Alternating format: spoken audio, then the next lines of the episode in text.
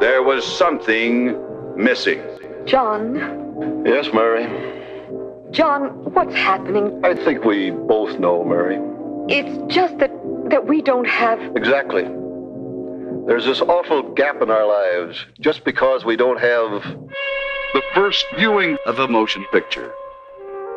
Welcome. to Movie Virgins. Hallo und herzlich willkommen zur neuen Folge der Movie Virgins. Ich habe mir für heute einen Bekannten eingeladen, mit dem ich jetzt schon mehrere Podcasts aufgenommen habe. Und ja, ich bezeichne ihn jetzt mittlerweile als Kollegen vom Thekencast. Max, wie geht's dir? Hi, Kühne, hi. Freut mich hier zu sein. Freut mich bei diesem weiteren Format dabei zu sein. Ich bin sehr gespannt. Ganz ohne Alkohol habe ich mich noch nie mit dir unterhalten. Das, das, stimmt, wir haben uns tatsächlich noch nie nüchtern unterhalten. Das ist irgendwie eine, das ist eine komische Situation. Ah.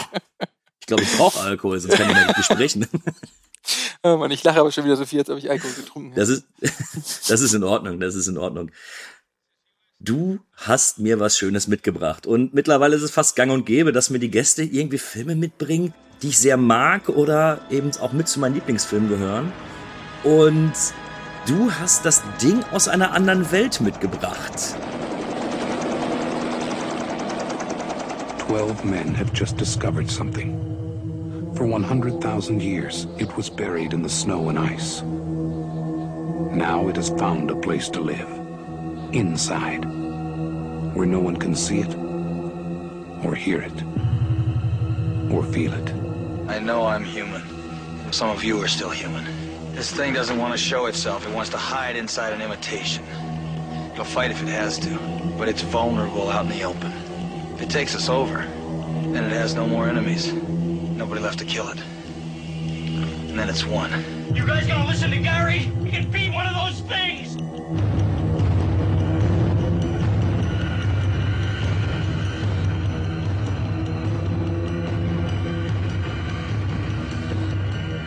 Und das ist daher gekommen, weil wir uns, glaube ich, bei irgendeiner äh, Thekencast-Aufnahme drüber unterhalten haben und ich da erstaunt feststellen musste, dass du den Film noch nie gesehen hast. Ich hab's, äh, ganz kurz, Ja? ganz kurz. Ich hab's so in Erinnerung, dass du meintest, du hättest dieses Format und du machst dir halt so Gedanken, weil es gibt ja kaum jemanden, der zum Beispiel das Ding aus der anderen Welt nicht gesehen hat. Und zack, konnte ich sagen, den habe ich noch nicht gesehen.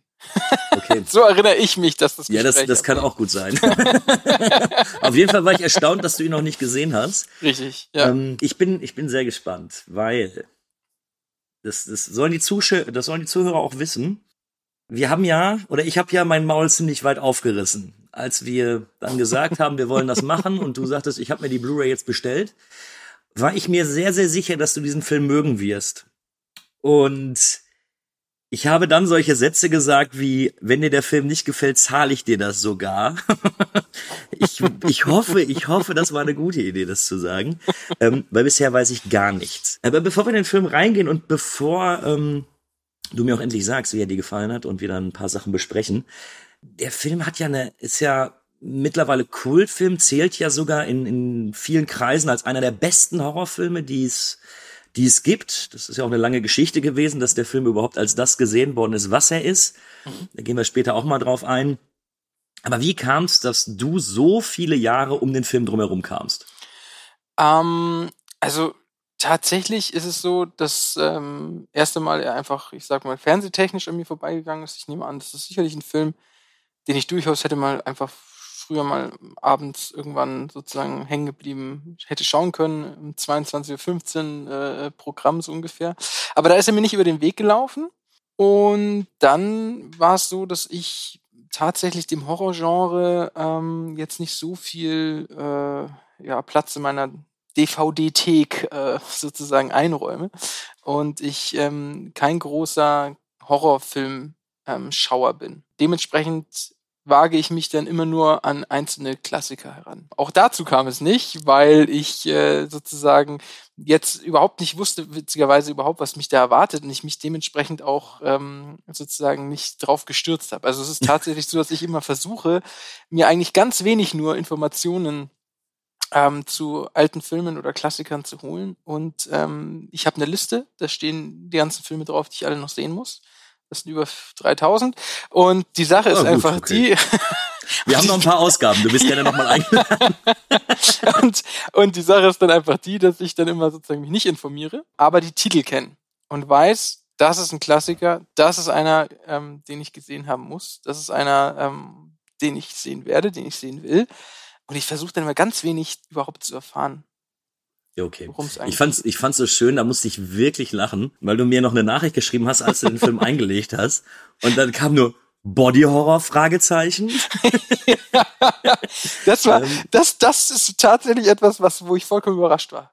Äh, War mir okay. nicht bewusst. In keinster Weise bewusst, dass das ein typischer Vertreter des, oder eine, ein, ein großer Vertreter des Body Horror ist. Ja, Habe ich gut, gut äh, ausgeblendet davor. Aber ähm, dann interessiert mich nochmal, also das Ding wurde ja gedreht von John Carpenter Mhm. und zählt ja auch zu den großen fünf, die Carpenter gedreht hat. Also Mhm. man sagt ja immer, der, das Hoch seiner Karriere ist ja mit äh, Assault gewesen, ähm, später dann Halloween, dann natürlich seinen, seinen besten gedreht oder einen seiner besten, später dann die Klapperschlange, The Fog und eben das Ding. Das wird ja als die großen fünf Filme des Schaffens von äh, John Carpenter gesehen. Interessant. Ähm, ach, das wusstest du nicht? Nein. Okay, deswegen, dann ist, glaube ich, meine Frage hinfällig, wie du generell mit dem Werk von Carpenter vertraut bist. Also ich äh, habe es jetzt gerade mal so vor mir liegen. Witzigerweise kenne ich den Film Dark Star und bin überrascht, dass der von, von Carpenter ist. Der ist von 1974. Großartiger Film. Muss ich auch immer wieder mehr lachen. Aber ähm, ganz kurz zu den Filmen, die du genannt hast. Halloween habe ich natürlich gesehen. Ja, also okay. ähm, Halloween ist äh, für mich allerdings auch absolute Horror-Klassiker. Unfassbar gut. Also der, der ist, halt bei mir auch ganz oben, ähm, wenn ich davon sprechen würde, welche Horrorfilme sehr, sehr gut sind. Die Klapperschlange habe ich gesehen, hat mich nicht abgeholt, Mhm. kann ich nicht mitfiebern, ist, äh, war ganz schwierig für mich. War, ich, auch wenn mich die Leute hassen werden, fand ich furchtbar langweilig. Okay, das ist schon mal gut zu wissen. Den wollte ich nämlich eigentlich mal für den Thekencast auswählen. Dann lasse ich das. Aber wieso? Kann auch gut werden, wenn wir darüber schön kontrovers diskutieren können. Ähm, zu Assault, Anschlag bei Nacht, da habe ich den, den, das nur das Remake gesehen. Oh. Ähm, ja, anscheinend jetzt auch problematischerweise hätte ich mal das Original sehen müssen. Ja, das lief irgendwann mal auf Premiere, glaube ich, war das noch. Und da habe ich dann einfach, oh ja, komm, schau ich mir an. Habe mir nichts weiter dabei gedacht. Und jetzt steht man wieder da. Ja, und ähm, dann hast du noch der The Fog Nebel des Grauens, ist Ja, auch auf ja, meiner genau. Liste, aber den habe ich noch nicht gesehen. Ja, okay. Ist, ist auch sehr Genau. gut. Okay, du bist also mit der, äh, mit der Geschichte von Carpenter gar nicht so vertraut, wie ich gehofft habe. Tut mir leid. Ist aber auch äh, nur am Rande wichtig für das Ding. Mhm. Aber lass uns mal reingehen. Ich möchte es jetzt wissen und ich möchte wissen, ob ich dir die äh, Blu-ray zahlen muss. Wie hat dir das Ding gefallen? Davor wollte ich noch was sagen, um dich noch ein bisschen mehr auf die Spannung, Ja, ja, ja. auf die Folge zu spannen. Kurze Cross-Props. Ihr habt mal einen wunderschönen ähm, Podcast gemacht. Äh, das waren Du und Du über Akte X. Ja. Ähm, und da habt ihr über eine Folge gesprochen, dass die doch schon so ein bisschen wie das Ding gewesen wäre. Hm, genau. Von der, von der, und da war quasi in Anführungszeichen mein größter Spoiler, weil da redet ihr dann über die Handlung in der Akte X-Folge und daraus konnte ich Rückschlüsse ähm, sozusagen ziehen, worum es dann in das Ding ging. Ähm, Okay. Und das war, das war sehr witzig, weil ich, ich weiß jetzt nicht, ob da Body Horror vorkommt. Ich glaube nicht, aber ich glaube auch, dass es sozusagen in irgendeiner Forschungsstation ist und man ähm, irgendwie da abgelegen ist und genauso die Situation, wer ist befallen und wer nicht. Ich weiß es nicht genau. Ähm, aber das war witzig, weil ähm, das hat mir sozusagen damals so ein bisschen ähm, einen kleinen Einblick gegeben, was damit das Ding auf mich zukommen könnte. Das wollte Okay. ich noch vorweg sagen. Also, um es kurz zu machen, ich will mein Geld nicht zurück. Sehr gut. Sehr gut. ich konnte mich ähm, mit dem Film ähm, gut anfreunden. Also ich äh, ähm, habe den Film gemocht Ja. und ähm, habe aber auch eindeutige Abstriche, ähm, wo wo's, wo's, wo's, was für mich ein bisschen ja problematisch ist jetzt ja ja sagen wir so, wo der Film mich dann ein bisschen verliert. Ähm, Ja, okay. Da, aber da bin ich sehr gespannt drauf. Aber der Film hat absolut ähm, ich verstehe ich verstehe was was den Film ausmacht. Okay. Äh, das, ist, das ist schon mal gut zu hören. Erleichterung. Woo, ich spare 5 Euro. ähm, bevor wir reingehen, für die, die den Film nicht kennen, lese ich einmal ganz kurz eine Inhaltsangabe vor, damit die Zuhörer in etwa wissen, äh, worum es denn geht. Zwölf Wissenschaftler, darunter McReady, befinden sich auf einer Forschungsmission in der Antarktis. Sie entdecken eine zerstörte Forschungsstation mit einem deformierten Leichnam, den sie zur Untersuchung mitnehmen. Was die Wissenschaftler nicht wissen, ist, dass ein Außerirdischer für die Zerstörung verantwortlich ist. Die Lebensform ist deswegen besonders bedrohlich, weil sie nahezu unbemerkt die Körper anderer Lebewesen übernimmt. Als die Männer einen verängstigten Hund bei sich aufnehmen, nimmt das Grauen seinen Lauf. Gut, ist nicht ganz chronologisch richtig, aber Ich muss kurz was dazu sagen. Ja, klar. Ähm, nachdem ich den Film jetzt bei meiner ersten Sichtung gesehen habe, habe ich den nicht allein gesehen, sondern zusammen mit meiner, ja, klingt jetzt komisch, aber zusammen mit meiner Schwiegertante, okay. die sozusagen zu Besuch war und ich habe das erklärt und die mag auch Filme und äh, die vertraut meinem Filmgeschmack, sage ich mal. Und dann habe ich gesagt, hier komm, pass auf, den muss ich für einen Podcast schauen, den schauen wir jetzt heute. Und es ist witzig, wenn man sozusagen immer wieder dann die Kommentare bekommt, wo man so das Gefühl hat, ja, so kann man das auch sehen. Okay. Also, ähm, ich möchte gleich mal mit der Anfangsszene anfangen. Dieser Hund, der durch den Schnee rennt, verfolgt von einem Hubschrauber und dann beginnen die auf einmal auf den Hund zu schießen. Und es war so witzig, weil meine Tante, also Schwiegertante, sage ich, ähm, einfach selber Hunde hat, Hunde liebt und einfach, nee, nee, die schießen doch jetzt nicht auf den Hund. Nee. das war, das war herrlich. Und für mich war so sofort klar, eig- eigentlich wirklich so, ich sag mal, das ist, glaube ich, glaube ich, echt Traini Training des Filmhirns. Ähm, okay, Alien, Untertasse landet irgendwo, ähm, Hund rennt irgendwo weg und zwei Leute in einem Hubschrauber versuchen, den Hund zu erschießen. Ähm, mein erster Gedanke war, okay, der kommt jetzt aus irgendeiner Zone, ähm, wo die Aliens gelandet sind ähm, und ist irgendwie kontaminiert und deswegen müssen sie ihn abknallen. Das Hm. war so mein erster Gedanke. Ähm, Ich find's auch an der Stelle nicht wirklich förderlich, dass die erste Szene, die wir sehen, direkt diese fliegende Untertasse ist. ja, ganz genau. Finde ich, finde ich nicht ganz optimal gelöst. Ja. Aber ich gebe zu, ich vergesse es immer wieder beim, äh, beim Schauen. So, Mhm. das ist irgendwie so eine Szene, die da ist, die, die mir nicht ganz so gut gefällt, was den äh, Suspense-Gedanken angeht. Aber ich vergesse sie umgeht. Also in meinem Cut wäre die draußen. Hat dir das gefallen, dass du im Endeffekt einfach so in den Film reingeschmissen worden bist? Weil eine große Exposition gibt es ja nicht wirklich. Das heißt, Mhm. wir sehen erst die weiße Landschaft, der Hund äh, rennt durch die Arktis Richtig. und ähm, sehr, sehr schnell sind eben die Männer draußen und versuchen dann oder werden ja dann auch von den Norwegern, die sich in dem Hubschrauber befinden, angegriffen. Ja. Ähm, da ist relativ wenig mit Charakterzeichnung am Anfang des Films. Wie kamst du damit klar? Total gut. Hat mich eigentlich sofort ein Stück weit gecatcht, dass ich gesagt habe, okay, hey, was, was ist hier los? Was passiert jetzt? Wenig großer Aufbau, eigentlich sofort in, in die Handlung hinein. Könnte man sagen, dass es so ein bisschen der Stimmung Abbruch tut, die man vielleicht noch irgendwie aufbauen konnte, hätte mehr können, ich weiß nicht, ähm, aber äh, war auf jeden Fall ein guter Einstieg. Also hat mich sofort, sofort Okay, gehabt. Wie meinst du das mit der Stimmung? Weil gerade für mich muss ich zugeben, ich finde dieses, ich mag's, wenn man mit den richtigen Bildern in eine Geschichte reingeschmissen wird. Ich, klar, ich muss irgendwo die Charakter kennenlernen, keine Frage. Aber ich brauche auch nicht bei, ähm, bei jedem Film erstmal eine Dreiviertelstunde Exposition, um zu sagen, jetzt, jetzt bin ich drin, sondern irgendwie hat der, war ich sehr, sehr schnell trotz alledem drin. Ja, wie gesagt, also drin wäre ich auch gewesen, äh, bi- bin ich auch gewesen. Was ich mit Stimmung meine, ist halt, es hat so, ja, ich weiß nicht, indem das Alien-Raumschiff oder die man, indem man dieses kurze Raumschiff sieht, glaube ich, soll so ein bisschen so ein Mystery-Faktor oder so ein bisschen so dieses, oh mein Gott, was passiert da oder was, was ist da jetzt los oder soll so, so ein bisschen Spannung, glaube ich, aufgebaut werden, die so ein bisschen verpufft. Und dann habe ich mehr so fast einen actionlastigen Anfang ähm, diese, dem dieser Hubschrauber da immer so rauf und runter und das finde ich ist nicht so ganz passend. Und ich glaube, da hätte man so ein bisschen mehr was machen können hinsichtlich, dass man noch irgendwie so Kommentare gibt oder so ein bisschen so ähm, irgendwie die Verzweiflung der Norweger irgendwie versucht noch zum Ausdruck zu bringen, warum das jetzt unbedingt sein muss. Ähm, oder dass man den, den Hund irgendwie, ich sag mal, ein bisschen, der tatsächlich eigentlich sehr, sehr unschuldig da entlang läuft, ähm, dem vielleicht noch ein bisschen mehr Diabolisches oder mehr Bedrohung geben können. So war es so ein bisschen, okay, da wird einfach ein Hund abgeknallt und man weiß nicht warum, aber fand ich sehr actionlastig statt Okay. stimmungsvoll. Okay. So vom Gefühl her, ja. Also ich nehme es anders wahr, weil ich aber auch, ich, ich weiß gar nicht, wie oft ich diesen Film schon gesehen habe, das muss ich zugeben. äh, tatsächlich war ich sogar bei dem Film im Kino. Der wurde noch mal an einer Halloween, Ah, äh, an okay. irgendeinem Halloween, wurde der mal äh, gezeigt mit dem ersten Alien und haben sie so ein Double Feature gemacht. Da bin ich dann mit meinem Vater in das Ding gewesen und danach in Alien 1. Also damals, Okay. als er dann eben ab 16 freigegeben worden ist, der war ja lange Zeit indiziert. Ach, Und äh, ja, wirklich. der, hier, das Ding, war Ja, indiziert. ja, Weil, weil brutal. ach so.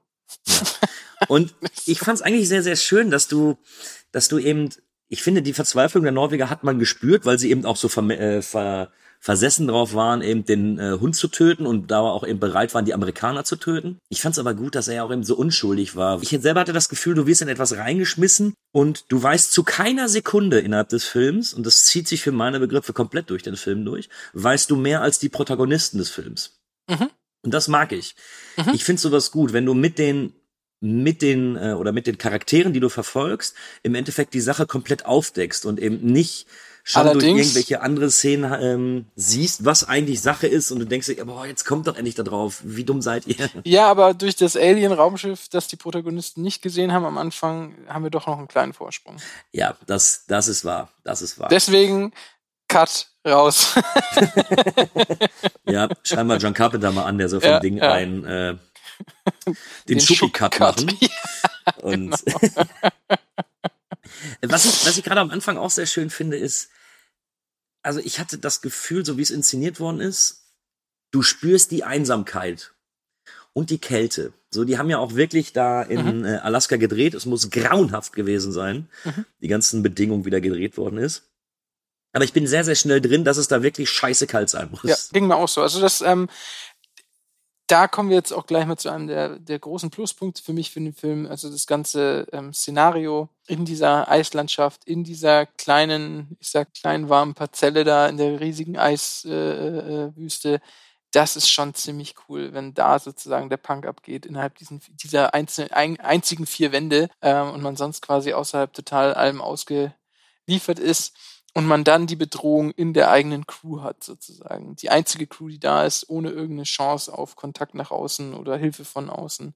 Wunderbares Szenario. Ja, wirklich.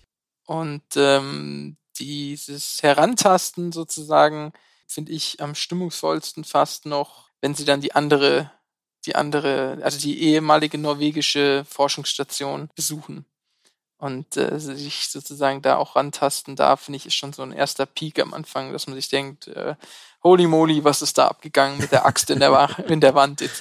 Das ist schon schön. Das die ist- aufgeschnittene Kehle, wo das Blut noch gefroren Genau, an dass der sich umbringt. Ne, der hat ja auch, also da war ja die Kehle aufgeschnitten, aber es waren auch die Pulsadern, glaube ich, auch Genau. aufgeschnitten. ist eh eine interessante Situation, wie es dazu kommt. Geht man da nochmal auf Nummer sicher oder waren das andere? Egal, wir wissen nicht, was da gelaufen ist. Und dann natürlich mit dem Eis, ähm, ähm, diesem riesen Eisbehälter, wo, sie, wo man sieht, dass sie da irgendwas geborgen haben müssen, was vielleicht für all das verantwortlich ist. Und dann sieht man draußen schon so den ersten an, die erste Andeutung des Body Horrors. Das war In- wahrscheinlich der Moment, wo du mir geschrieben hast. nee, nee, oder? nee, nee, nee, nee, da war ich schon, da war, nee, nee, da habe ich dir geschrieben, als schon die groteskesten Bilder vor meinen Augen aufgetreten sind. ähm, nein, also da war es noch so, okay, krass, das ist so dieser, dieser, ähm, ich glaube, es war ein Kopf mit zwei Mündern oder so, also so sah es so ein Ähm, bisschen aus, was da verbrannt wurde von den Ja, es ist, äh, nee, das war, äh, das waren im Endeffekt zwei Menschen, die ineinander verschmolzen sind. Ja, ja, ja,genau. Also so, Und, so, ähm, sie- ja, das glaube ich. Das, also so Ich kann dir schon mal was sagen, wenn dich interessiert, was in der norwegischen Aktion, ähm, äh, Station abgegangen ist. Mhm. Es gibt ein Prequel von das Ding. Ah, nur für die norwegische Station, oder wie? Ja. Also 2011 kam der, glaube ich. Es sollte eigentlich ein Remake zu das Ding gedreht werden. Ja. Und den Leuten war relativ klar, wie willst du diesen Film verbessern? Also mit welchem Twist oder was machst du an diesem Film anders, was den Film besser macht? Und schlussendlich wurde dann 2011 mit auch dem Namen The Thing ein Prequel gedreht, Mhm. welches sich in der äh, norwegischen Station dann abspielt. Mhm. Und endet tatsächlich damit, wie die Norweger im Hubschrauber sitzen und den versuchen, den Husky, der durch den Schilf zu Ja, erschießen. cool. Finde ich eine schöne Idee. Hast du ihn gesehen? Ist er gut? Ähm, ich habe ihn gesehen. Er ist gut, aber auf, alleine aufgrund meiner Liebe zum, zum Original schwacht er schon ab. Aber er hat ein, ein ganz großes Problem, worauf wir später ganz genau eingehen müssen. Ähm, sämtliche Effekte sind bei der, bei dem Prequel sind animiert. Also du hast nur CGI. Mhm. Und das sieht teilweise wirklich schlimm aus. Okay. Okay. Äh, Ist aber auch ganz interessant, äh, sich da mal ein bisschen einzulesen. Es war nämlich so, dass die Macher von dem Prequel auch alles mit praktischen Effekten gedreht haben und dann das Studio sagte, nee, das sieht zu sehr nach 80er Jahre aus. Und dann haben die alle Effekte, die sie bisher hatten, neu mit CGI nachgedreht. Ah, Und das war, glaube ich, der größte Fehler, was dem Film eben auch einen, einen Dolchstoß gibt, Mhm. ähm, weil du nicht mehr dieses, du, du hast nicht mehr dieses Plastische dabei, du hast nicht das Gefühl, dass du es angucken kannst. Alles in allem finde ich, dass das Prequel durchaus sehenswert ist, aber man sollte jetzt nicht zu viel erwarten. So ist, ist ein netter Happen. So, den, den kannst du dir einfach gut weggucken, denn mit 100 Minuten machst du wenig falsch, solltest aber nicht erwarten, dass das Original irgendwie übertroffen wird. ja, nee, das glaube ich- Beziehungsweise jetzt habe ich gerade einen Fehler gemacht, weil auch das Ding ist ja selbst ein Remake. Ah, stimmt. Stimmt, ja, habe ich gelesen. 50ern, In den 50ern gab es auch mal einen äh, Film, Mhm. das Ding aus einer anderen Welt, womit für mich tatsächlich äh, der jetzige, der Carpenter, also das Ding 1982, äh, für mich eins der besten Remakes der Filmgeschichte ist. Okay, hast du das Original gesehen? Nee, nee, den Ah, habe ich okay. leider nicht gesehen. So. Ähm, bevor wir weiter abschweifen, Ja. ich will noch nicht auf die Effekte eingehen. Wie Ja. fandest du die Konstellation der Person? Man muss zugeben, es ist natürlich viel toxische Männlichkeit bei den zwölf bärtigen, kernigen Typen dort. Ähm, Hat Echt? dir das gefallen? Oder? Fandest du das so viel toxische Männlichkeit? Also Ja, ich fand, ja. ich, boah, okay, wäre mir jetzt gar nicht so aufgefallen. Ähm, stimmt, es ist ein frauenloser Film, oder? Das einzige weibliche Wesen ist die Stimme von dem Schachcomputer oder so. Hm, genau. Ja, kann man machen. Also muss, mu- weiß ich nicht, ob das ähm, jetzt unbedingt sein muss, dass da sozusagen jetzt noch eine Frau dabei wäre oder ob das sozusagen 1982 repräsentativ ist oder so, dass da wirklich immer viele Männer sozusagen an irgendwelchen Forschungsstationen gesessen sind. Ja. Weiß ich nicht, ob das, ähm, wie, wie relevant das ist. Aber hat mich jetzt äh, fürs Sehen erstmal nicht gestört. Hinsichtlich der toxischen Männlichkeit muss ich sagen, hat Kurt Russell als McReady schon so seine Rolle des Machers, Entscheiders und auch dessen, der sozusagen immer gefragt wird und ähm, schon irgendwo inne. Ähm, so ein bisschen der Held, kann man sagen. Und sonst, ähm, die anderen Jungs gab's halt, fand ich jetzt nur so zwei, drei. Ansonsten fand ich, waren da auch viele so als Wissenschaftler und Doktoren dargestellt, die jetzt nicht unbedingt toxisch waren, sondern eher Ja. verschüchtert oder sozusagen umrissen haben, was da eigentlich für eine, für eine, für eine Situation ist. Bin ich bei dir. Zum einen mit den Männern, ich glaube tatsächlich, das hatte, glaube ich, der ähm, Carpenter mal in einem Interview gesagt, weil er auch darauf angesprochen ist, dass eben keine Frau im Cast vorkommt. Er sagt, ja, das war aber damals einfach so. Ich, weiß nicht, ob man damit immer oder ob jeder Film sich damit rechtfertigen kann, zu sagen, ja, das war aber damals so, dass das äh, Frauenbild da irgendwie dann komisch dargestellt werden oder gar nicht repräsentativ ist. Aber tatsächlich kann ich mir das in dieser, in dieser Station, wo die sich über, scheinbar ja über Monate hinweg befinden, kann ich mir schon vorstellen, dass man, wenn man da jetzt noch zwei, drei Frauen reinsetzt, dass dann eben da auch irgendwann die, die Hormone dann über, überschwappen würden. Also ich, ich kann es mir wirklich vorstellen, dass in den 80er Jahren in solchen, in solchen arktischen Forschungsstationen wirklich nur Männer zugegen waren. Ja, also für, genau, für 82 hätte ich jetzt, würde ich dem Film da gar keinen Vorwurf machen. Genau, genau. Ja. Ja, und was, was mir eben ganz gut gefällt, du hast zwar ähm, zwischen Childs und McReady, also zwischen Kurt Russell und David Keith, finde ich, hast du immer diese Spannungen, die auch den ganzen Film überdauern. Da merkst du schon eben dieses Childs möchte im Endeffekt der Anführer sein, McReady wird es aber aus, äh, ich glaube, der wollte auch gar nicht in die Situation, dass er eben die, der, der ja, ich nenne es jetzt einfach mal Anführer dieser Truppe dann ist. Ähm, Ja. Aber er wurde da eben reingedrängt und ich hatte so das Gefühl, dass der Childs es immer wollte. Aber ich gebe dir auch recht, es sind eben, du merkst, es sind irgendwie alles Doktoren oder Forscher. Eben auch, genau. Wenn, du- wenn sie Und- nicht zum, zum, zum, ich weiß nicht, zur Küche oder was weiß ich erst gehören. Ähm, ja, oder? Und ich habe ja. selber, genau, einer ist auch aus der Küche da mit dabei. Und ich habe so selber das Gefühl gehabt, dass das eine ziemlich homogene Gruppe ist und eben auch eine Gruppe, die ich so wie sie ist auch nachvollziehen kann. Weil was mir im Horrorfilm ganz häufig die Laune vermiest, ist, wenn dumme Entscheidungen getroffen werden. Oh, wunderbarer Punkt, den du ansprichst, das wollte ich auch sagen. Was ich an dem Film extrem feier, ist, dass die nix falsch machen. Ja. Die machen nix falsch. Die machen konsequent eigentlich alles richtig. Und kommen trotzdem in diese Situation. Und das ist etwas, da kannst du super mitfiebern. Das ist das, da, da bist du dann dabei. So nach dem Motto, hey, was ist hier eigentlich los? Und alles erstmal abfackeln. Dann der, der am längsten Kontakt mit dem Hund hatte. Vielleicht ist der der nächste. Vielleicht ist es in uns, in uns allen. Und was weiß ich was. Also, die kommen so schnell auf so viele ähm, Punkte und handeln dann, finde ich, auch dementsprechend. Ja. Ähm, super. Das Ja, ist und, und auch sehr, sehr abgeklärt. Also, Riesenqualität. Ja. jetzt muss ich nochmal für die, die das, ähm, die den Film nicht kennen, dieses Wesen oder eben das namensgebende Ding aus einer anderen Welt kann ein Körper assimilieren und ihn dann komplett reproduzieren. Das heißt, wenn ein Körper oder eine Person von dem Ding besessen ist, gibt es nicht den geringsten Anhaltspunkt, zumindest am Anfang, wie man sehen kann, dass eben dieses außerirdische Wesen oder dieser außerirdische Virus, ähm, dass er in dieser Person drin ist. So. Und jetzt gibt's dann eben Situationen mit Misstrauen. Und ich Ja. fand zum Beispiel, als McReady einen erschießt und dann später rauskommt, der war gar nicht davon befallen, wie auch wirklich alle dieses, schon so diese, diese Scheiß-Egal-Einstellung haben. So dieses, ja, okay, das ist jetzt ärgerlich, aber wir, müssen jetzt weitermachen. So, die sind, Ja, aber das ist, das ist, ähm, also das ist schon Charles, der dann auch ganz klar sagt, du hast einen Unschuldigen umgebracht. Ja, Du, ich, äh, alles Ja, richtig, aber du merkst einfach, dass die, dass die in dem Moment wissen, in was für einer Situation sie sich befinden, gar nicht lange groß rumtrauern oder dann eben das ausdiskutieren müssen, wie schlimm das jetzt war oder ob das richtig ist, sondern es wird einfach gesagt, du hast gerade einen Menschen erschossen, dann wird kurz, und daraufhin geht's aber weiter, um diese Situation irgendwie zu lösen. Und äh, ich mag das auch sehr, sehr gerne, dass eben äh, wenig bis gar keine falschen Entscheidungen getroffen werden.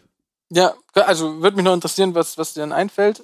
Oder willst Also ich hätte mir, ich hätte mir äh, überlegt, als sie in der norwegischen Station eben diese zwei ineinander verschlungenen, miteinander verwachsenen Körper finden, Ja. ähm, weiß ich nicht, weil du, weil du eben keinen Plan hast, ist es ein Virus, was ist da passiert. Du siehst, dass es eine Mutation ist und diese Mutation muss irgendwo herkommen. Mhm. Ich hätte mir vielleicht als Doktor gesagt, nee, komm, lass uns mal draußen. Ja, So. auf der anderen Seite ist halt natürlich genau dann auch der Forscherdrang da, zu sagen, hey, wir müssen den auf den Grund gehen, was ist hier Phase. Ja. Ja, im Prinzip hast du recht, aber unter, unter dem Aspekt, hey, wir sind hier in der Gruppe, ähm, bei uns, wenn wir jetzt hier wirklich ein Virus haben, gut, dann gefährden wir uns und sich vielleicht noch die Gruppe von den anderen zehn Leuten so ungefähr. Aber das ist jetzt erstmal hier eine Stelle, wo es niemanden in der Welt sozusagen abbekommt. Nein, Können wir, können wir schon mal forschen. nein, das ist, wie gesagt, das ist okay. Das, Ja, äh, genau. Das ist natürlich auch für den Film wi- wichtig. Aber ähm, so, das ist so die einzige Entscheidung, wo ich mir beim Gucken sage, so, ah, hätte ich gegebenenfalls anders gemacht, aber nun gut. Ja. Wir haben ja immer noch den Hund, der mittlerweile von den Leuten in den Zwinger gesperrt worden ist. Ja. Auch großartig, ist auch ganz Und- simpel. Und dann bekommen Aus wir ja das erste Mal die. Wie bitte? Aus dem Nichts kommt dieser Body Horror. Ja. Das war echt so. Scheiße, ich saß ich davor und dachte mir, what? Ernsthaft jetzt? Ernsthaft? Was, was zur Hölle? Was soll, was? Ernsthaft? Ich weiß gar nicht, finden die vorher noch den. Ähm, sind die vorher bei der norwegischen Station? Ja, da sieht man diese, diese verschmolzenen Köpfe. Das, das ist Okay, und der. Hund, der Hund, der, äh, der mutiert erst danach, Richtig. richtig? Ja. Ja, genau. Der Hund mutiert erst danach. So. Und ich glaube, hier ist eins der, der größten Stärken, die eben der Film beinhaltet. Alter, sehen die Effekte geil aus.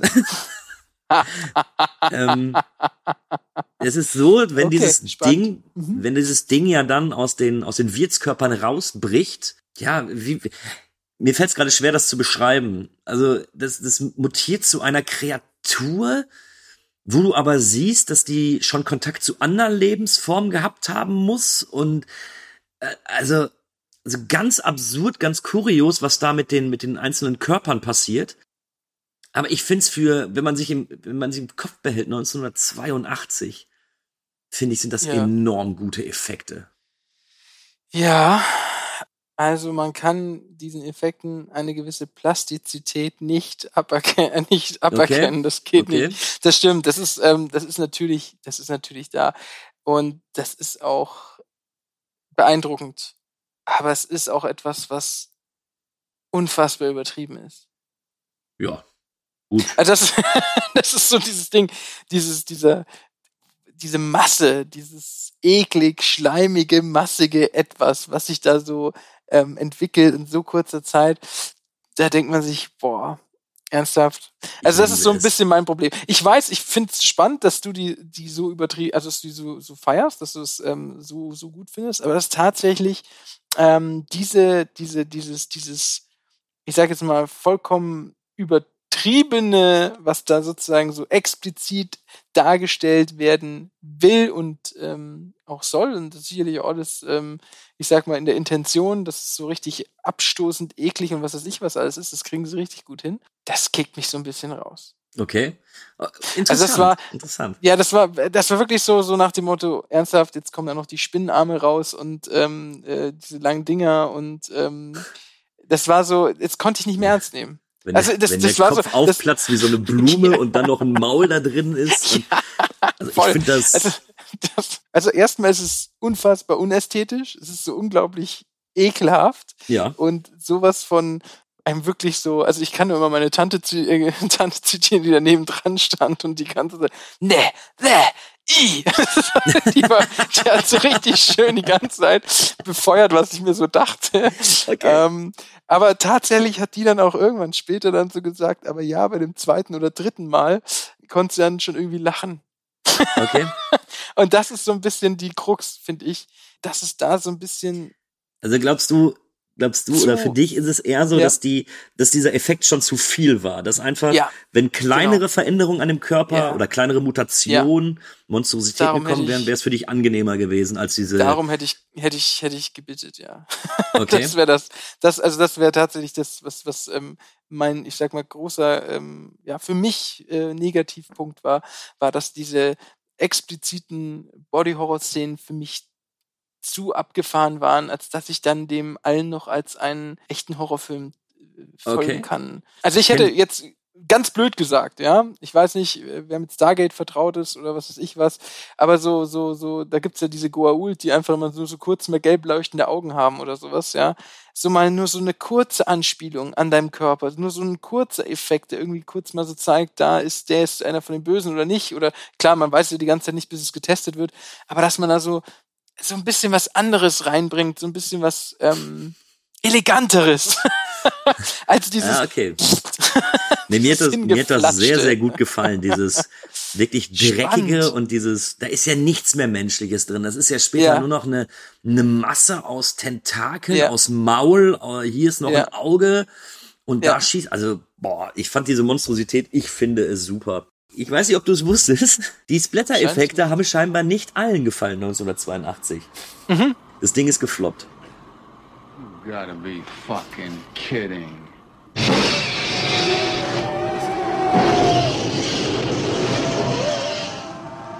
kam Also, auch zeitgleich mit E.T. raus. Ja, genau. Also ich, ich habe mal, ich hab mal nachgeguckt. Konkurrenz, E.T., Poltergeist, Star Trek 2, der Zorn des Khan. Ei, ei.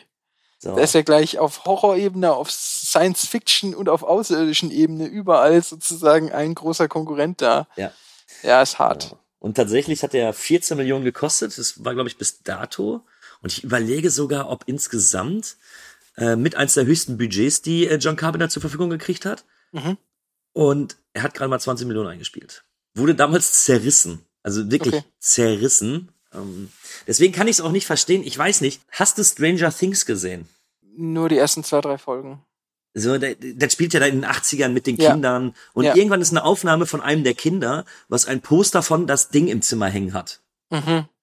Und da siehst du, dass die. Macher echt keine Ahnung hatten, weil niemand, wirklich fucking niemand, hat sich für diesen Film Anfang der 80er Jahre interessiert. Ah, Niemand. witzig. Ja. Ne? Aber du hast Namen wie Kurt Russell, du hast eben John Carpenter, du hast für die Musik Ennio Morricone Mhm. und trotz alledem hat sich niemand dafür interessiert. Und erst später, so im, im äh, Videothekenmarkt, da hat er sich dann etabliert und wurde dann eben, ja, in Anführungsstrichen nochmal neu entdeckt, würde ich jetzt mal behaupten. Mhm. Okay. Wie gesagt, dieses Body-Horror-Ding, das hat mich auch einfach total ähm, überrumpelt, muss ich auch sagen. Aber das ist, ähm, ich glaube, es ist zum einen Geschmackssache. Ich glaube, ich bin da jetzt nicht der Einzige, der sagt, dass das ein bisschen zu viel ist oder, oder auch überhaupt das sozusagen dieses Dreckige, was du gemeint hast, ähm, kann ja auch ein Grund sein, weswegen man es ablehnt. Das würde ich jetzt gar nicht so sehr sagen. Ich glaube, es gibt auch andere Inszenierungen von echt dreckig widerlichen Sachen, die sozusagen mir trotzdem gefallen. Ich würde fast sagen, dass es so, so unfassbar ähm, over the top ist für mich gefühlt. Okay, hast du denn die Fliege gesehen? Nee, und das ist total witzig, weil, ähm, ja, das, das muss ich jetzt die ganze Zeit dran denken, weil das ist für mich der Body-Horror-Klassiker, die Fliege. Ähm, Den Okay. habe ich immer als Body-Horror abge, abge und auch Cronenberg und seine frühen Filme irgendwie, die habe ich immer so abgespeichert, als ähm, wenn ich an dieses äh, Genre ran will, dann muss ich die Fliege sehen, etc. Ja, Ja, okay. das war Ja. eher so meine. Auf jeden Fall sehr sehenswert. Ist auch ein, ein, ein, ein Gefällt dir auch? Okay. Ja, ich, wie gesagt, ich mag das ja. Also der Unterschied zwischen uns beiden ist wahrscheinlich ja auch, dass ich dem Horror eine, ich bin dem mehr zugewandt als du wahrscheinlich. Und Ja. ich, ich muss ja zugeben, ich muss auch zugeben, ähm, das Ding ist natürlich, mir fehlt das richtige Wort. Ich sag mal, für den, für den normalen Konsumenten, für den ganz normalen Filmkonsument ist der, glaube ich, sehr sperrig. Ja, wobei ich aber finde, dass eben die anderen Pluspunkte, ähm, also diese, dieses ganze ähm, Szenario, jeder andere kann ein Killer sein, jeder andere kann ein Ding sein, jeder andere kann dein Feind sein und du bist mit denen eingesperrt und ihr müsst schauen, wie ihr das hinkriegt und die Paranoia, die da mit reinspielt, etc. Ja. Ich finde, das ist schon einfach ein super Horrorszenario, wo auch ähm, jeder normale Zuschauer quasi mitgehen kann. Finde ich. Ich, ich, ja, Ja, ich, bin da, voll- ich bin da voll und ganz bei dir, weil jetzt, Ja. nachdem sie eben festgestellt haben, dass es ja dieses Ding gibt und dass dieses Ding sich in, in, äh, in den Körper befindet, geht's ja auch los, dass du ja nicht weißt oder dass auch die, die Protagonisten nicht wissen, wer könnte denn jetzt dieses Ding in sich tragen. Mhm. Und da finde ich es auch ziemlich intelligent, muss ich zugeben, dass der eine Doktor, ja irgendwann, der wird ja ein bisschen, der dreht ja ein bisschen durch, rennt durch die Station und macht alles kaputt, um Kontakt mit der Außenwelt aufzunehmen. Der zerstört Ja. das Funkgerät, der zerstört die, ähm, den Hubschrauber, der zerstört die, ähm, Ja. dieses, Den, dieses, die, die, die, wie heißen sie? weiß ich nicht, die, ja, Raupe, so eine- oder? Ja, eine Raupe, da, natürlich eine Raupe. Ähm, tötet die Schlittenhunde, so Mhm. dass sie eben komplett isoliert sind. Weil er in einer ziemlich billig aussehenden Computersimulation ja herausgefunden hat, dass innerhalb von drei Jahren, Das kann ich ja ähm, mit Paint nachmalen. dass, dass innerhalb von drei Jahren, wenn das Wesen eben aus der, aus der Arktis rauskommt, ziemlich schnell dann eben die ganze Welt davon befallen werden könnte.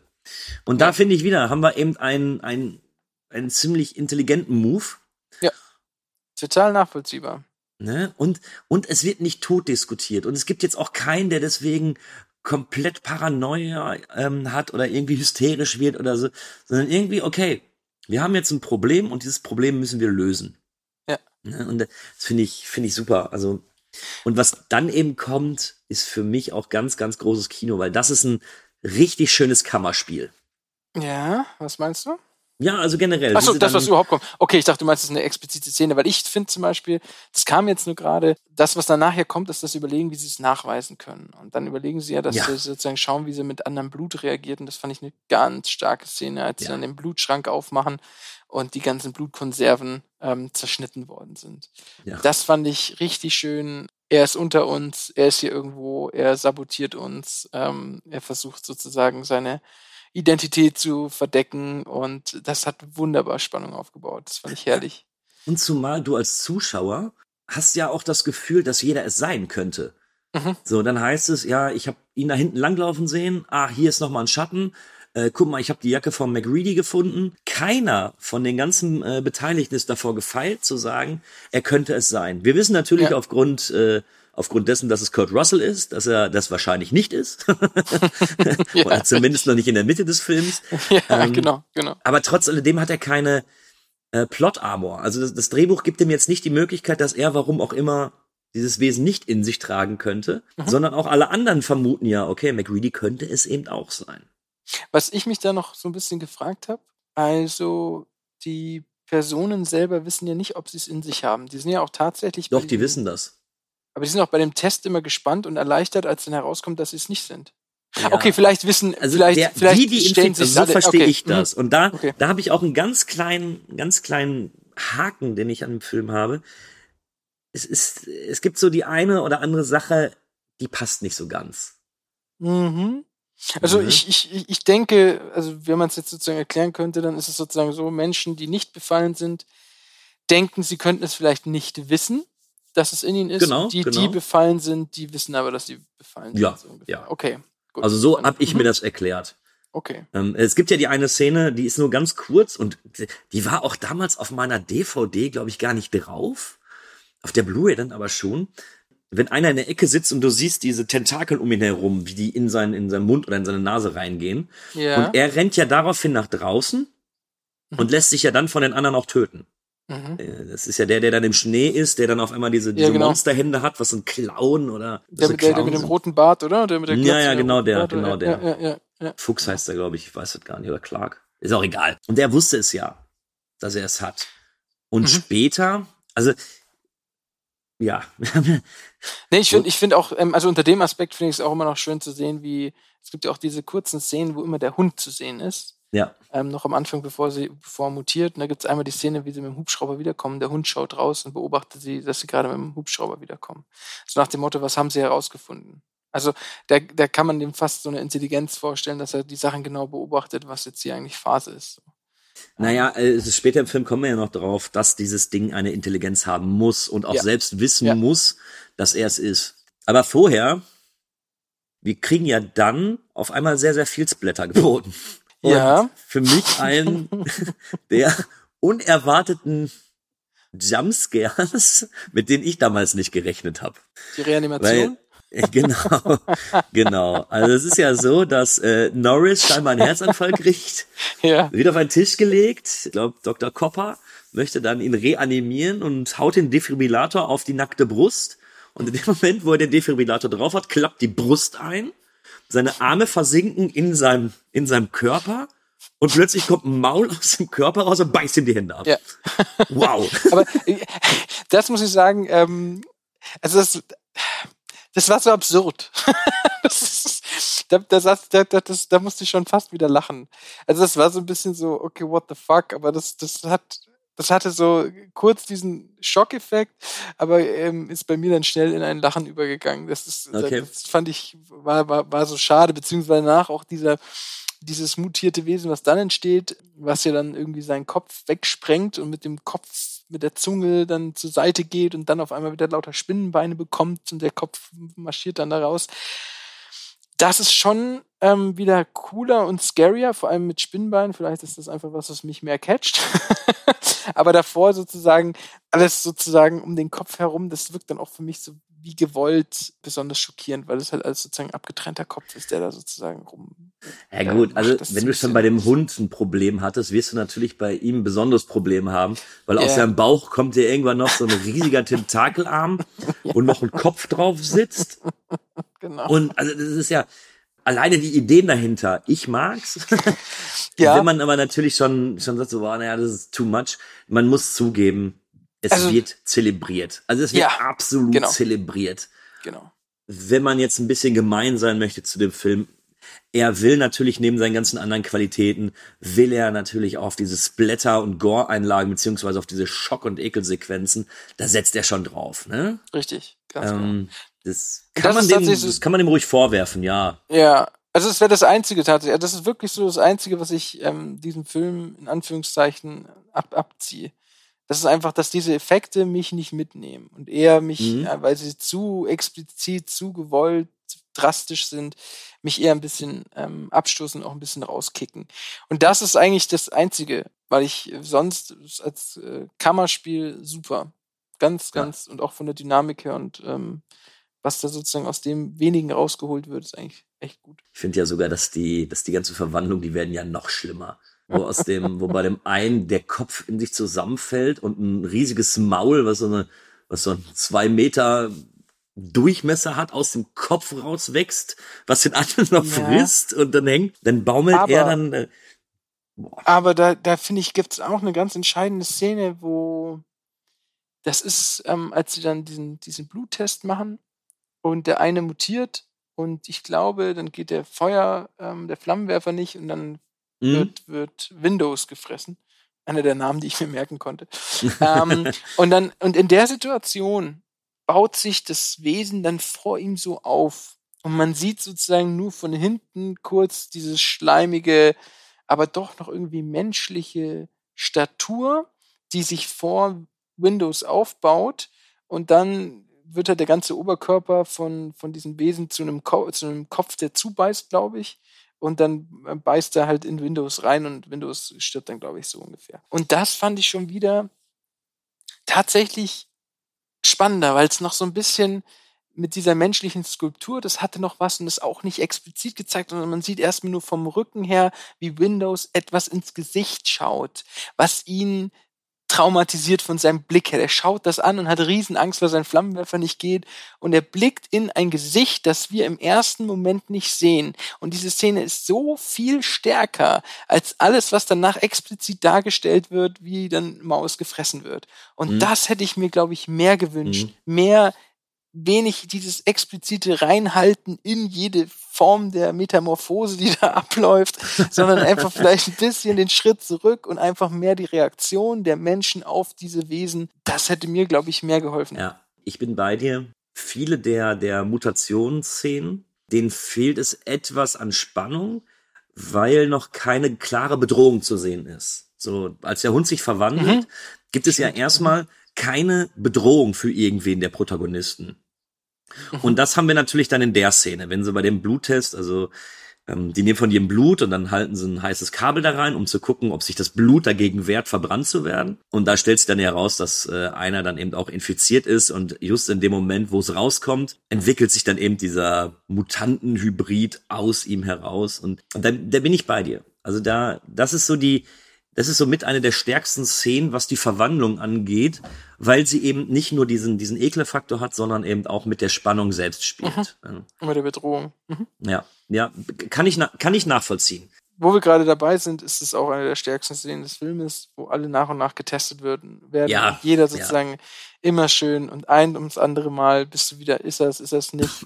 Und dann, als dann das erste Mal, und du weißt ja noch gar nicht, ob der Test überhaupt funktioniert, das ist ja, Ja. die schöne Idee, und als es das erste Mal funktioniert und das Blut auf einmal losspringt, stark. Super. Das war für mich der einzige richtige Jumpscare sozusagen. und da hat auch meine, meine Tante neben mir aus dem Sessel gehoben. Das war wirklich so, wuh. Dieses kleine Blut, was da auf einmal reagiert, das war richtig gut. Fand ich stark. Ja, ja, bin ich, bin ich bei dir. Und ähm, ja, wir nähern uns jetzt auch schon irgendwie dem Finale, ne? Also Ja. Sie müssen jetzt noch dann bei dem Doktor, der durchgedreht ist, den sie dann in einen Schuppen eingesperrt haben. Mhm. Bei dem müssen sie auch noch äh, das Blut überprüfen. Mhm. Und Wobei mich da, Entschuldigung, dass ich da einhake, Ja. da interessiert mich dann eigentlich auch noch sozusagen, war der Doktor am Anfang, hat er alles, alles erkannt, hat deswegen ausge, ist deswegen ausgetickt und ist erst später sozusagen, ge- sag mal, geistig besessen. Nee, Ähm, ich hatte, ich persönlich erkläre es mir so. Also es gibt mittlerweile, wenn du da auf YouTube mal guckst, da gibt es völlig, da gibt es ganz abgefahrene Theorien, Aha. dass man irgendwie nachvollziehen kann, wer wann zu welchem Moment irgendwie infiziert worden ist. Aber er befindet sich ja in dem, in dem Schuppen außerhalb. Und irgendwann geht doch McReady raus mit ein paar anderen, die, die ein paar Sachen überprüfen wollen. Wo er auch dann so blau angelaufen wieder in das, in das Gebäude reingeht. Und da Mhm. kann ich mir vorstellen, dass irgendwer da den Doktor infiziert hat. Mh, Ich okay. glaube, als er es zerstört hat, ähm, also als der Doktor, Dr. Blair, das äh, zerstört hat alles, den Helikopter und und und, war Ja. er noch nicht davon befallen. Mhm. Weil das wird ja keinen Sinn ergeben, weil das Einzige, was das Ding ja möchte, ist unerkannt aus dieser Eiswüste rauszukommen. Auf der anderen Seite nutzt er auch diese Sachen, die er da zerstört hat, und nimmt sie mit runter für sein Raumschiff, was wir gleich entdecken, oder für sein Fluggerät, oder? Ja. Was wir da unter dem, unter dem, unter der Hütte finden. Das ist zum Beispiel die einzige Szene, wo ich äh, jedes Mal so einen leichten Lachanfall bekomme. Wie hat er das geschafft, in drei Stunden da ein UFO dann oder ein, ein fast fertiges UFO da zusammenzubauen aus Teilen des kaputten Hubschraubers? So, ja, gut, okay. Okay, geschenkt. Also so schnell, wie der sich körperlich verwandeln kann, kann der auch einen geistigen Zuspruch, äh, zu, einen geistigen Ja. Quantensprung machen, um so ein Teil zu bauen. Ja, und äh, ja gut, äh, was ich, was ich dann auch geil fand, war, wo auch allen klar war, da gab es ja dann irgendwie vier oder fünf Überlebende noch, wo dann einfach alle sagten, ja gut, die einzige Option, die wir jetzt gerade eben haben, ist einfach alles hier in die Luft zu jagen, alles anzuzünden, auf die Gefahr hin, dass wir eben alle auch sterben können. Ja? Mhm.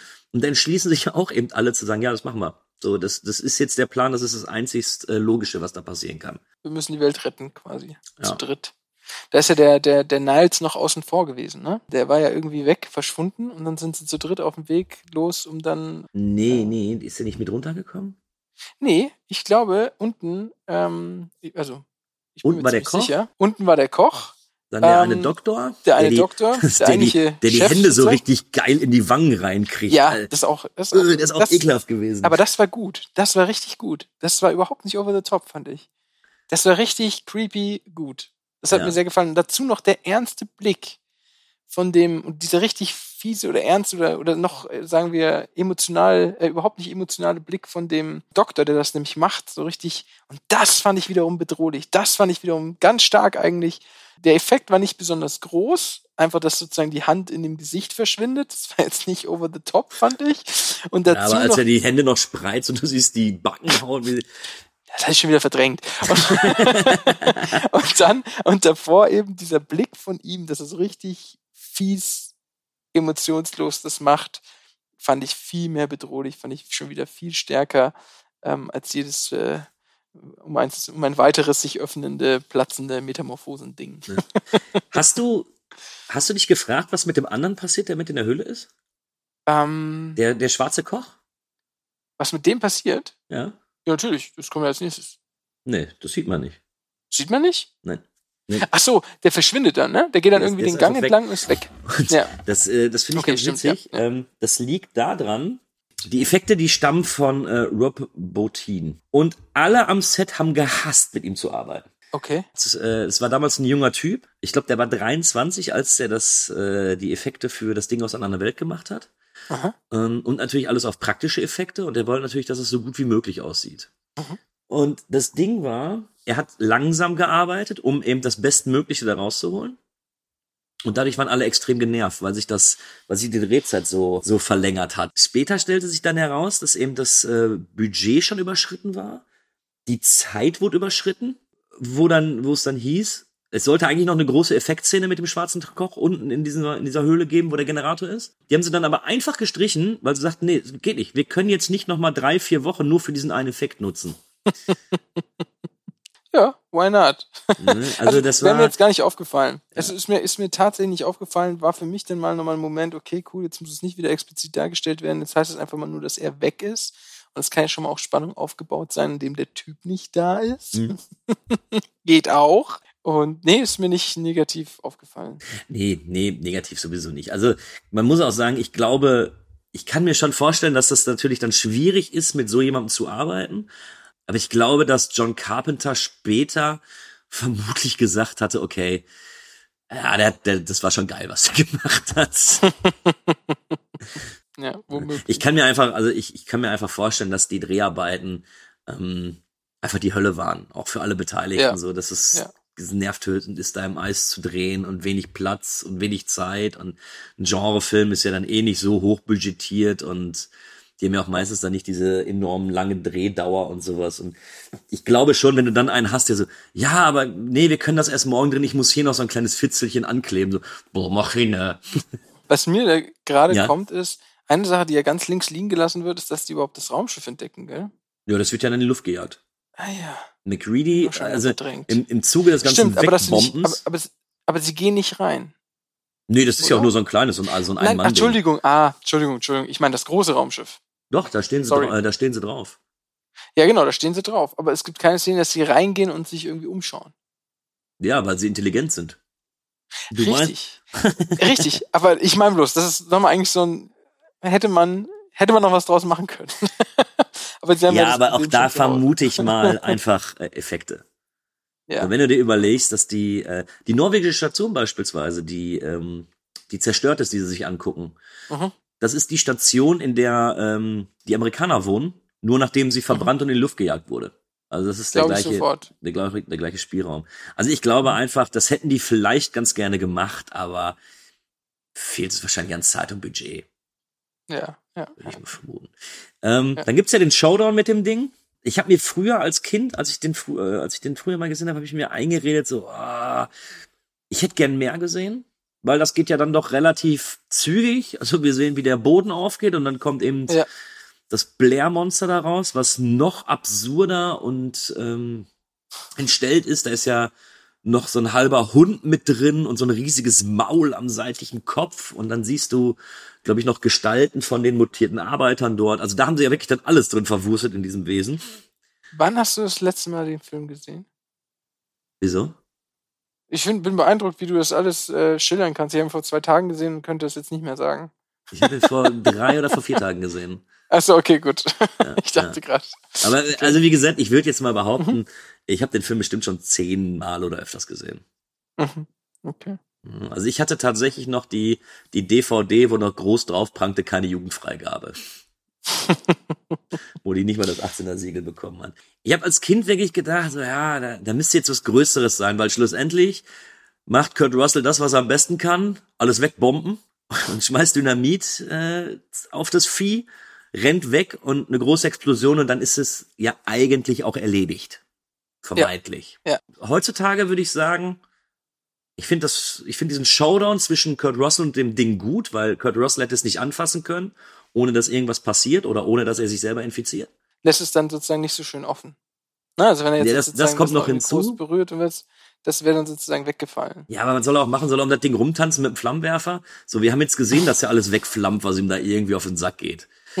Im Zuge dessen, Hat was ich vorher gesehen hat, fand ich es okay. Also finde ich es jetzt mittlerweile gut, aber ich kann mich dran erinnern, so damals als so als jüngerer Bub, da habe ich noch gedacht, ja, da hätte ruhig ein bisschen mehr kommen können. Ich glaube, da geht auch eigentlich die Tendenz hin, dass das sozusagen immer noch mal noch mehr der, der Cliffhanger oder noch mehr, noch mal eine Überdramatisierung, ob jetzt unser Held überlebt oder nicht, eigentlich schon, ich glaube, viel mehr Einzug gehalten hat. Aber wer weiß, ich fand's, ich fand's schön, dass es eigentlich jetzt sozusagen mit dem ganz klaren Plan, wir sprengen hier alles in die Luft und das machen wir jetzt bis zum letzten und auch bis zum letzten Alien und das ziehen wir so durch. Und so wird's auch durchgezogen. Also im Prinzip wird das ziemlich schnell weggebombt. Dann kommen wir wirklich zum Ende, Ende, weil Kurt Russell kann aus der, kann aus der Kammer entkommen, aus diesem, diesem Kellergewölbe, wo der Stromgenerator war, setzt sich draußen hin und plötzlich taucht Charles auf. Und den beiden Männern scheint klar zu sein, dass sie sterben werden, unterhalten sich noch kurz und trinken ein und damit endet der Film auf eine sehr, sehr depressive Art und Weise, wie ich finde, weil ein Happy End ist es nicht. Nee, aber es ist konsequent. Das ist sehr angenehm. also ich fand, das, ich fand das Ende super, ähm, hat mich begeistert, hat ähm, dem, dem Superhelden äh, Kurt Russell sozusagen nicht den Superhelden-Status, die Welt ist auch gerettet. Aber, aber ganz kurz, hattest du das Gefühl während des Films, dass er ein Held ist oder ein Superheld? Also ich fand ihn mehr so, er war der Erste, der einfach registriert hat, wie man in dieser Situation agieren muss. Aber als Held, dafür macht er mir auch zu viele Fehler. Ja, naja, also er ist schon der, der sozusagen am meisten den Durchblick hat, dann versucht das alles zu testen, es schafft die ganze Gruppe zu überzeugen, dass sie sich ähm, fesseln, beziehungsweise erpresst sie mit dem Dynamit. Der ist den schon allen ziemlich überlegen. Ich finde schon, da ist viel Heldfigur mit drin. Mhm. Und ähm, der hat sich auch zur Aufgabe gemacht, dieses Alien zu besiegen. Und ähm, er hat jetzt nicht die One-Liner wie in den Actionfilmen, wo die Helden sozusagen alles wegballern, finde ich. Wäre mir jetzt kein großer aufgefallen, so ungefähr. Aber ich finde eben dieses am Ende, das erdet ihn angenehm. Nämlich, dass er sozusagen jetzt das vollbracht hat und jetzt, ähm, ja, jetzt sterben wir halt. so, es ist, es ist, ähm, ich, ich finde, also es hat mich nicht depressiv gemacht. Es hat mich, ähm, ich fand, das war ein konsequenter Horrorfilm. Also als, als konsequenter Horrorfilm auch mit dem Ende, was er nicht sozusagen ähm, mit Juhu äh, übrig lässt. Und ähm, das fand ich eigentlich sehr angenehm. Plus natürlich die offene Frage, ist einer von den beiden infiziert? Wir Ah. wissen nicht, wo Charles war. Ne? Ganz genau. Das, das bleibt nämlich übrig, dass wir eigentlich nicht wissen, wissen, was Phase ist. Die beiden sich jetzt gegenüber sitzen und man sich ganz viel ausmalen kann. Die beiden schauen sich noch an und werden vielleicht noch mit ihren letzten Sekunden ihres Lebens sich denken, hey, ich bringe den anderen noch um, um auf sicher zu gehen. Du, da gibt's die, da Oh. gibt's die krudesten Theorien.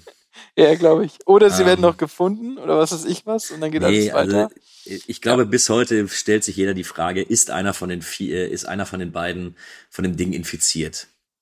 Mhm. Und äh, ich, ich habe mal ein bisschen äh, nachgeguckt. Ich fand da zwei, drei Sachen ganz witzig. Zum einen beim Childs siehst du keinen Atem, bei McReady schon. ähm, Schön.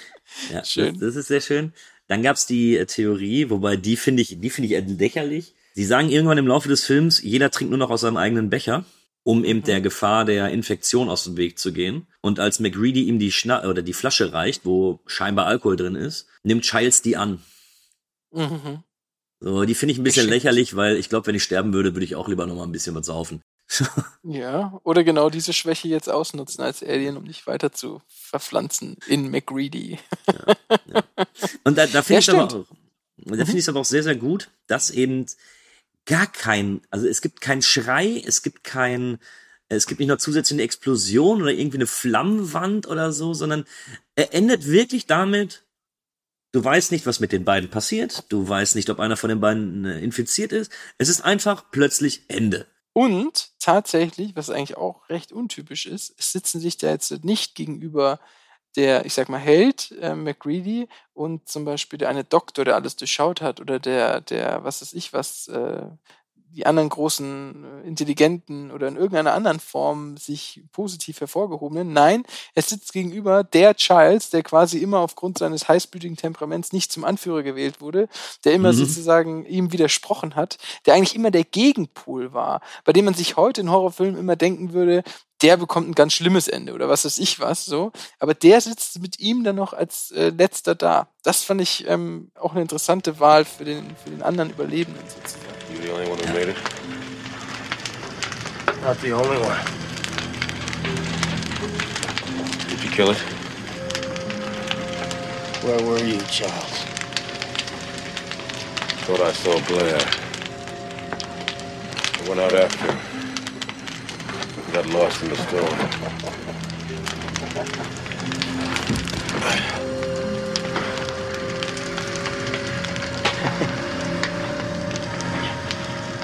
Fire's got the temperature up all over the camp. Won't last long, though. Neither will we. How will we make it? Maybe we should.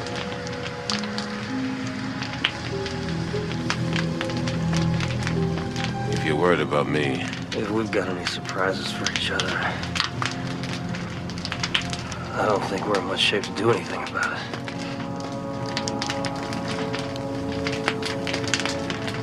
well, what do we do? Why don't we just wait here for a little while? See what happens.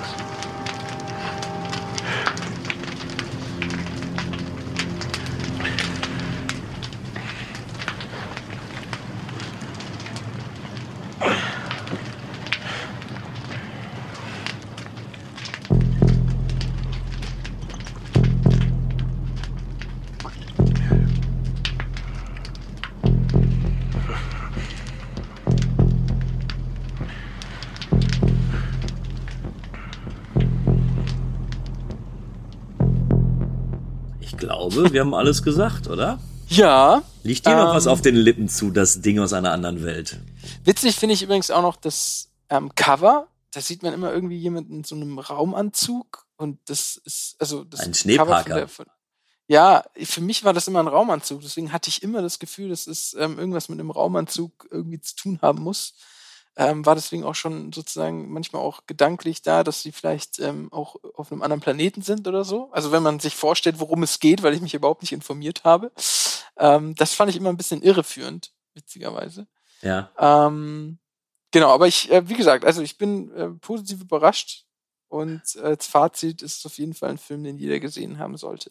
Ah, okay, okay. So weit gehst du sogar. Ja, also einfach als, oh, ganz klar als, als Vertreter des Body Horror sollte Hm. jeder gesehen haben.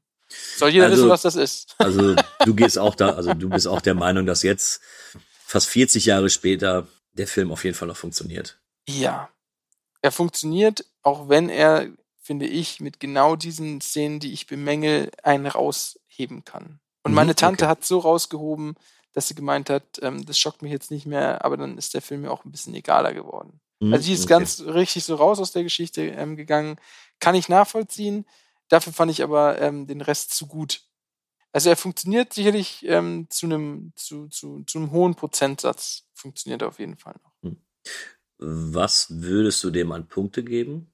Tja, das äh, kann ich jetzt nur aus dem Bauch raus beantworten. Das wären so sieben, sieben, acht von zehn. Hm, okay, gut. Sowas um den Dreh. Gut, ja, Bin gespannt, was passiert. Von mir für mich tatsächlich ein 10 von 10. Ähm, Wow. Ja, da, also das, was ich wirklich äh, bemängeln kann, also diese eine dumme Entscheidung, ja, okay. Das, die Szene mit dem Raumschiff finde ich ein bisschen, also mit dem kleinen Raumschiff, was sie da in dem Tunnel finden, Ja, dass das ja, schnell ja, zusammengeschustert worden ist, finde ich so, boah. Aber dafür, dass du es eben nur eine halbe Minute siehst, ist mir die Szene zu egal, dass sie mir irgendwas kaputt machen kann. Und mich holen eben diese, diese, äh, diese Verwandlungsblätter-Szenen überhaupt nicht raus. Also, ähm, Mhm. ich finde sie mehr beeindruckend, ich finde sie erschreckend, als dass ich sie jetzt zu over the top finde. Ähm, hab tatsächlich bis gerade eben auch nie drüber nachgedacht, ob es so sein kann. Und find's aber interessant und verstehe es auch. Also ich kann es tatsächlich nachvollziehen, dass man als Zuschauer vielleicht sagt so, ey, come on, also ja, also jetzt reicht so. Ja, Ne? aber da, da muss ich sagen, das ist beneidenswert. Also das ist sozusagen, wenn, weil wenn das dich nicht rausholt, dann ist es wirklich, äh, ja, dann kann ich die 10 von 10 auch nachvollziehen. Ne? Also wie gesagt, die, die holen mich nicht Mhm. raus. Ich finde sie mehr beeindruckend. Das, das Kammerspiel finde ich grandios. Mhm. Tolle Schauspieler, toller Score. Ähm, ich bin sowieso Mhm. ein großer Fan von, von Carpenter und äh, gehört für mich mit, ja, ist für mich mit sein bester, also mit Halloween gleichzusetzen in meinen Augen. Ganz großes Kino und ich bin auch der Meinung, den sollte man mal gesehen haben, wenn man zumindest eine kleine Affinität für, für Horror hat. Ja, also genau, also kann, kann ich mich ja, wie gesagt, anschließen. Ich würde jetzt Halloween nochmal eine Ebene drüber sehen, auf jeden Fall. Aber das ist äh, trotzdem absolut sehenswerter Film. Ja. Sehr schön. Max, ich danke dir. Ja. Ich danke dir, dass du dabei warst. Ich danke dir, dass wir über diesen Film gesprochen haben. Ich danke dir, dass ich, dass dir der Film gefallen hat, damit ich die DVD nicht oder die Blu-ray nicht zahlen muss. Ich danke dir, dass du mich eingeladen hast, ähm, dass ich diesem Film sozusagen näher gebracht wurde. Ein wirklich sozusagen jetzt eine, eine Lücke sich gefüllt hat. Nicht nur eine Filmlücke, sondern auch eine Genrelücke. Und ähm, ja, es gibt sicherlich noch ganz viele Filme von den 3000. Ich hatte schon gedacht an die Fliege, aber da, ich lade mich hier einfach nochmal ein. das kriegen wir hin. Max, es war mir eine Freude. Bedanke mich und an die Zuhörer. Ja, was soll ich euch sagen? Wenn ihr mich hört oder wenn ihr uns hört, habt ihr uns gefunden. Deswegen muss ich euch nicht sagen, wo ihr uns überall findet. Ihr könnt uns aber einfach mal fünf Sterne bei Spotify dalassen. Das würde mich doch freuen, wenn wir da noch mal eine äh, gute Bewertung Oh, das wäre doch kriegen. nett. Ne? Das, das kann man ruhig mal machen als fleißiger Ja. Hörer. Also ihr drei, macht das. ähm, bedanke mich fürs Zuhören, bedanke mich bei meinem Gast und sage bis bald. Macht's gut. Tschüss. We've done it. After all these years, the first viewing And it's all because of Kühne.